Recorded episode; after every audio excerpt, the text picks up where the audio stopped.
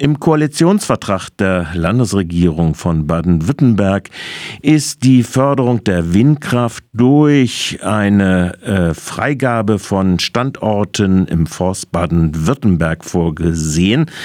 Im September wird die dritte Runde der Angebote an Windparkbetreiber oder Windkraftbetreiber laufen. In der ersten Runde bereits im vergangenen September äh, wurde ein Gebiet auf dem blauen Malzburg Marzell an der an ein Konsortium aus Bürgerwind äh, Blauen, Bürgerwind Südbaden und die EWS bereits in Aussicht gestellt. Am Telefon begrüße ich Tobias Tusch. Er ist Geschäftsführer der EWS. Erstmal guten Morgen. Guten Morgen. Ja, Herr Tusch, ähm, wann können wir dann äh, jetzt mal optimistisch gesprochen mit der Realisierung von Windkraft auf dem Blauen rechnen? Ähm, ja, also im ersten Schritt würde ich mich mal freuen, wenn wir tatsächlich irgendwann mit Windrädern auf dem Blauen rechnen können. Äh, in einem sehr, sehr optimistischen Szenario ist es so, dass man eigentlich mindestens drei Jahre für die bis zur Inbetriebnahme erforderlichen Vorstufen ansetzen muss. Ähm, die Genehmigungsplanung, mit der wollen wir in 2023 starten, wird ein gutes Jahr dauern. Wesentlicher Grund dafür sind die umfänglichen Artenschutzuntersuchungen, insbesondere die man für ein Genehmigungsverfahren, für einen Genehmigungsantrag äh, äh, vornehmen muss. Ähm, man muss einfach eine Vogelzugperiode zum Beispiel komplett untersucht haben. Das heißt, ein Jahr geht äh, für die Genehmigungsplanung drauf. Wir gehen davon aus, dass äh, sieben bis neun Monate, so sieht es das Bundesemissionsschutzgesetz vor, für ein großes Genehmigungsverfahren anzusetzen sind, sodass wir, wenn es dann sehr, sehr gut läuft, Ende 2024 hoffentlich in dem Konsortium uns über, ein Genehm, über eine Genehmigung nach Bundesemissionsschutzgesetz freuen dürfen. Wenn ich dann noch sechs bis neun Monate Errichtungsphase äh, oder Bauphase ansetze, dann bin ich genau bei drei Jahren. Wie gesagt, das ist sehr, sehr optimistisch. Ähm, wenn man so die öffentlichen Medien verfolgt oder die Interviews verfolgt, wird ja auch gesagt, dass so ein, allein so ein Genehmigungsverfahren mal zwischen drei und sieben Jahre dauern kann. Ähm, Tatsächlich ist es also so ein bisschen Glaskugel. Wir hoffen, diesen ambitionierten Zeitplan in den drei Jahren erreichen zu können. Und aktuell ist es so, dass wir, ähm, wie, äh, wie, von Ihnen schon angedeutet, ähm, kurz davor sind, den privatrechtlichen Grundstücksnutzungsvertrag mit dem Land Baden-Württemberg und Forst BW zu zeichnen. Ähm, und auf der Grundlage wollen wir dann in Gesprächen mit den angrenzenden Kommunen und den Standortkommunen eruieren, wie eine potenzielle Planungskulisse aussehen kann, um auf dieser Grundlage eben die Genehmigungsplanung mit dem Ziel, einen Antrag zu stellen, vorbereiten zu können. Jetzt weiß ich ein bisschen aus der Beobachtung des Freiburger Gemeinderates, dass dort durchaus auch äh, verschiedene kommunale äh, Bundesemissionsschutzgesetz haben Sie gerade angesprochen, äh, kommunale Bauleitplanung, Flächennutzungsplanung etc. involviert sind. Wie sieht das denn auf dem Blauen, in diesen dort, wo dieses Pachtgrundstück dann liegen wird, aus? Äh, sind da auch verschiedene kommunale oder verschiedene äh, Planungsträger denn beteiligt? Ähm, tatsächlich ist es so, dass es zwei Ebenen im Rahmen der, der Projektentwicklung gibt. Ähm, die eine Ebene dass die bundesemissionsschutzseitige Ebene der, der Genehmigung habe ich gerade geschildert und auch dort den Zeitrahmen umrissen. Parallel stellt sich immer die Frage, wie denn ähm, die Flächenausweisung in der Bauleitplanung und in Baden-Württemberg ist das dann die Flächennutzungsplanung, die maßgeblich ist, wie denn die Flächenausweisung dort vorangeschritten ist. Die Flächennutzungsplanung liegt in Hoheit der jeweiligen Gemeinden und da ist es so, dass sich die Standortgemeinden Schlingen und Marburg-Marzell wie auch die angrenzenden Gemeinden Mülheim und Badenweiler vor langer Zeit mal auf den Weg gemacht haben, einen Teilflächennutzungsplan Wind aufzustellen, dieses Verfahren aber eben noch nicht abgeschlossen ist.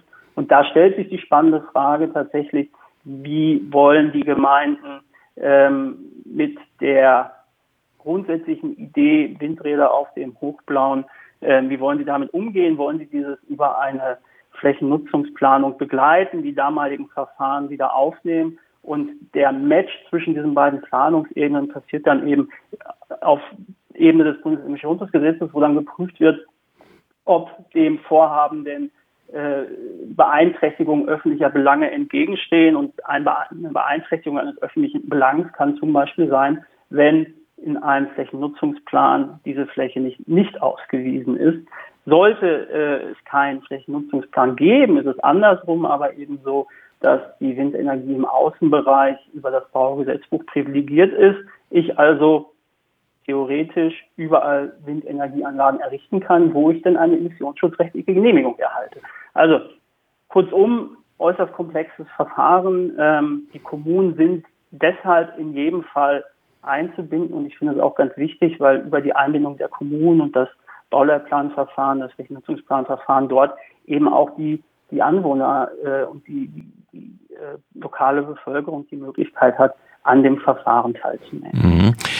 Da ist ja auch Überzeugungsarbeit notwendig und da gibt es ja auch immer die Einspruchsmöglichkeiten organisierter Kräfte, Interessenhalter, die durchaus überregional äh, agieren, sei es zum Beispiel der Ver äh, Verband äh, Vernunftkraft, der sehr stark durchsetzt ist mit Interessen der Aluminiumindustrie und ihren Bedürfnissen. Ähm, wie wird dann, wie wird dann dieses Verfahren ihrerseits, Sie sagen, es ist, sind drei äh, Akteure, habe ich schon in der Anmoderation gesagt. Bürgerwind Blauen, Bürgerwind Südbaden. Wie wird dann die, in, unter den Mitgliedern dieses Verfahren in diesen Überzeugungsprozess mit einbezogen, das Sie selbst äh, äh, darstellen? Genau, also wir sind ja ein Konsortium bestehend aus drei Genossenschaften. Ich spreche ähm, da für die Elektrizitätswerke Schönau, äh, eine der größten Energiegenossenschaften in Baden-Württemberg, sicherlich vielen ein Begriff, aber wir haben eben auch in dem Konsortium zwei lokale äh, Bürgerenergiegenossenschaften, Bürgerwindrat Blau und Erneuerbare Energien EG ähm, und die Bürgerenergie Südbaden aus Mülheim-Staufen, also zwei direkt an den in den in den äh, Kommunen ansässige äh, Bürgerenergiegenossenschaften. Ähm, und ich denke, das ist schon etwas Besonderes, auch in den, in den von Ihnen einleitend angedeuteten Vergabeverfahren von Forst BW, dass in dieser Vergabe für den Standort Blauen tatsächlich Bürgerenergiegenossenschaften äh, den Zuschlag in Aussicht gestellt haben, bekommen haben und den Abschluss des Nutzungsvertrages in Aussicht gestellt bekommen haben. Und damit, das ist natürlich unsere große Hoffnung, wir die Partizipation der Bürger, nämlich über eine Mitgliedschaft in der Genossenschaft ähm, und damit über eine Beteiligung auch an den Planungen und am Ende natürlich über eine Beteiligung an der Investition und am Betrieb, wir ähm, die, die Bürger, die bereit sind, sich dort zu engagieren, sich dort eventuell auch monetär zu engagieren, dass wir die dort bestmöglich mitnehmen können. Last not least, jetzt haben wir ein bisschen darüber geredet, wer ist damit involviert, wie ist das, wird das weitere Verfahren sein? Ich befürchte, das wird noch ganz schön lange dauern. Äh, trotzdem äh, nochmal eine äh, ganz pragmatische Frage, weil ja viele dann so ungefähr sagen, ja, Wind auf dem Blauen, wie kommt denn das zu uns runter?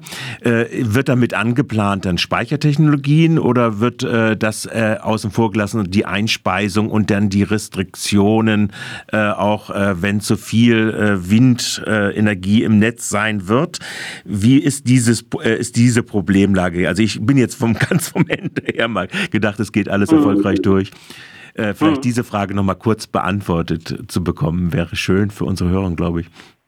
Ja, also grundsätzlich ist es so, dass wir im ersten Schritt mal, und das ist auch das, was im Moment auf bundes- und landespolitischer Ebene diskutiert wird, wir einen ganz, ganz großen Zubaubedarf an erneuerbarer Energien und eben auch an Windenergie haben.